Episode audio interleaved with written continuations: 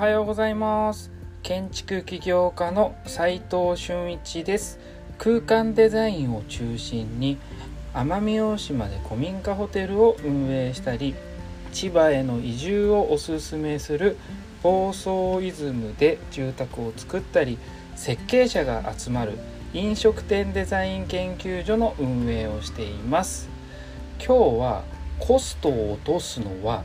デザインか機能かというテーマでお話ししたいと思います、まあ、結論から今日も言ってしまうとデザインも機能も誰かのために行うものでありコストは自分を表す分かりやすい数値の指標ですということなんですけれども、まあ、その上でですよ。その上で心に響くデザイン人に優しいデザイン未来のためのデザインみたいな3つのデザインの指針を考えて重要だなって自分が重要だなと思うバランスであなたの目指すべき方向性をね見つけてもらえたらなと思っております。でなんでそんな、えー、結論に至ったかっていうのをちょっとお話ししたいと思うんですけれどもそもそもね自分のデザイナーとしてのスタンスを見つけるためなんですよ。デザインと機能のバランスがそのデザイナーとしてのスタンス生き方にもつながるってことなんですよね。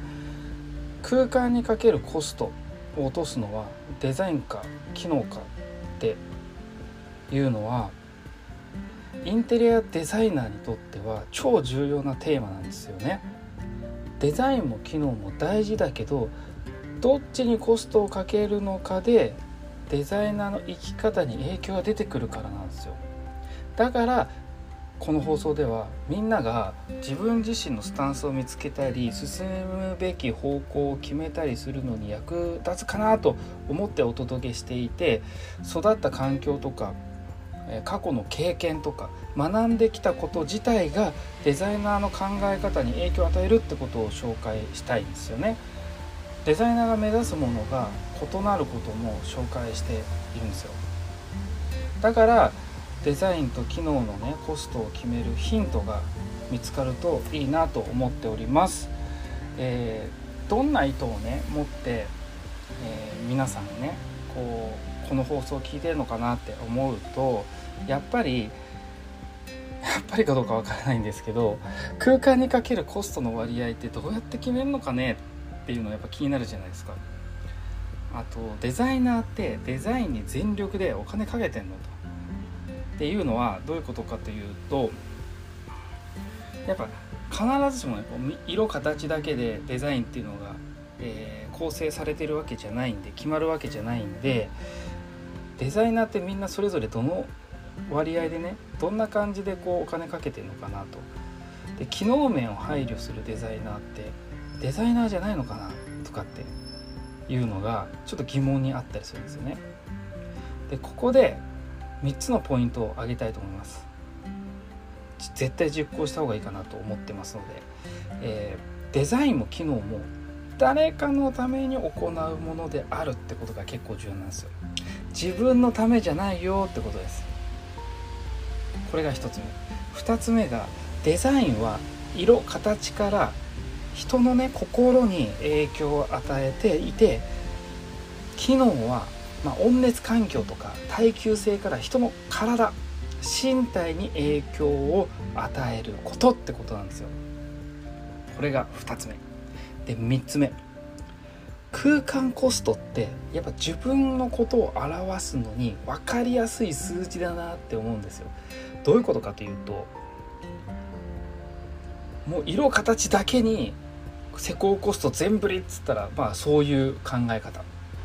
温熱環境とか耐久性全振りっつったらそういう考え方。73かなとか。64かな。いや僕イーブンイーブンかな。みたいなそれことその考え方。要はコストの割合の考え方ですよ。実際100万円200万円みたいな話じゃなくてこっちの方が比重高いなって思っているってこと自体がそのデザイナーの基本の方向性だと思ってるんですよ。じゃあデザインと機能のバランスってこの3つのポイントを考えた上でねどうやって決めたらいいんだろうって思いません？これね一番最初に話した通り育った環境にやっぱね影響は受けてると思うんですよ。僕も。実際見てみて。要は過去の経験が今の考え方になっているってことです。要は例えばもうめちゃくちゃデザインデザインしているアトリエ系事務所に行ったら自分もその影響をもろ受けるってことだし、えー、その上でね独立した後に一緒にやっている僕みたいに河野さんっていう人が一緒にやっていて結構やっぱ技術力がめちゃくちゃ高いんで技術の大切さっていうのも彼から僕も教えてもらうことによってもともと91だったのが例えばですよ例えば。91だったのがデザイン9機能1だったのがデザイン7機能3とかなったりとか。はたまた逆転するとか。影響力によってはそういうことが起きえますし自分の考え方が変わるってことになりますよね。だから過去の経験が今の考えになる。これと同時に出会った人デザインを教えてもらった人今までいた組織の環境みたいなものが重要だってことです。あとは自分の興味ですね。学んできた量。やっぱ興味を持ったことを学ぶじゃないですか人間って。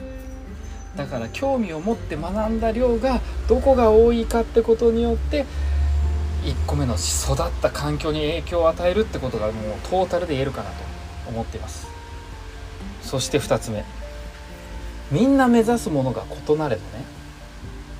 共通して考えないといけないことってあるよねってことですよそれは空間デザインを通してどのようなことを実行していきたいのかどういうような夢を果たしていきたいのかどんな夢を達成したいのか。これがね一歩手前の人って空間デザイン自体が目的になっていたりするんですよ。僕の20代おもろそうでした。20代前半か。234もう有名なものを作りたい。有名な人と一緒にやりたい。とりあえずでかいもの作りたい。みたいな思ってゼネコンないし建築家のもとを門を叩いて就職したわけですよ。それではまだ見えてなかったってことですよ。その周りにいた諸先輩方代表の方々思考回路が追いついていなくてまだまだだったなって今思うとすごい感じます。3つ目どんなデザインがあるのか。これですよね。心に響くデザインってじゃあ何なんだって。やっぱこれは、まあ、デザインって一言で言うと設計っていう意味じゃないですか。いろんな意味で取られちゃうじゃないですか。でもここで言うデザインって色形雰囲気空気感。これはもろ心に響きますよね。2つ目が人に優しいデザインって何？これねデザイン要素もあるんですけど大きな部分は機能的部分が多いんですよ。段差がないとかふとしたところのこう色合い色使いによって見やすくなっている。ライトアップして目に優しい。グレアレスとかね。人に優しいデザイン。温熱環境もそうですよね。で最後の未来のためのデザインって何っていうとこれはデザインも機能も両方とも関係してくると思うんですけれどもこれから先僕らがやった建築空間とかインテリア空間ってまあ長々と存続するわけですよ。生き続けるわけですよ、まあ、すぐ商業デザインの場合潰れちゃったら悲しいですけど可能性としてありますよね。建築は長いですよね。用途が変わりながらも建築はずっと居続けることが多いからです。そんな感じで将来栄光未来のために僕らはどんな空間デザインをしなきゃいけないのかってことを考えるのはデザインも機能も両方とも考えなきゃいけないことだよということなんですけれどもいかがでしたでしょうか？今日はデザインか機能か空間コストをどちらにどのぐらいかけるのかというテーマでお話ししてみましたが結論はやっぱりデザインも機能も誰かのために行うってことがとても重要でコストっていうのは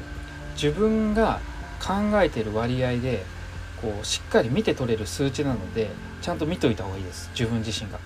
でその上で心に響く人に優しい未来のためにっていうこの3つのデザインを考えて重要だなって思うバランスを考えて336かなみたいな感じで、えー、あなたの目指すべき方向性を見つけてもらえたらなと思います。実務で学べるインテリアデザインの学校隠れ家では最前線で働くインテリアデザイナーと施工者オーナーとのリアルなやり取りを LINE で見れます。実践的な内容になっておりますので興味がある方は是非参加してみてください。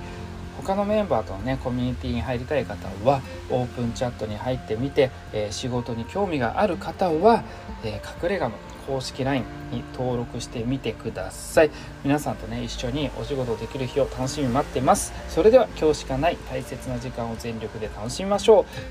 う。建築起業家の斉藤俊一でした。ではまた。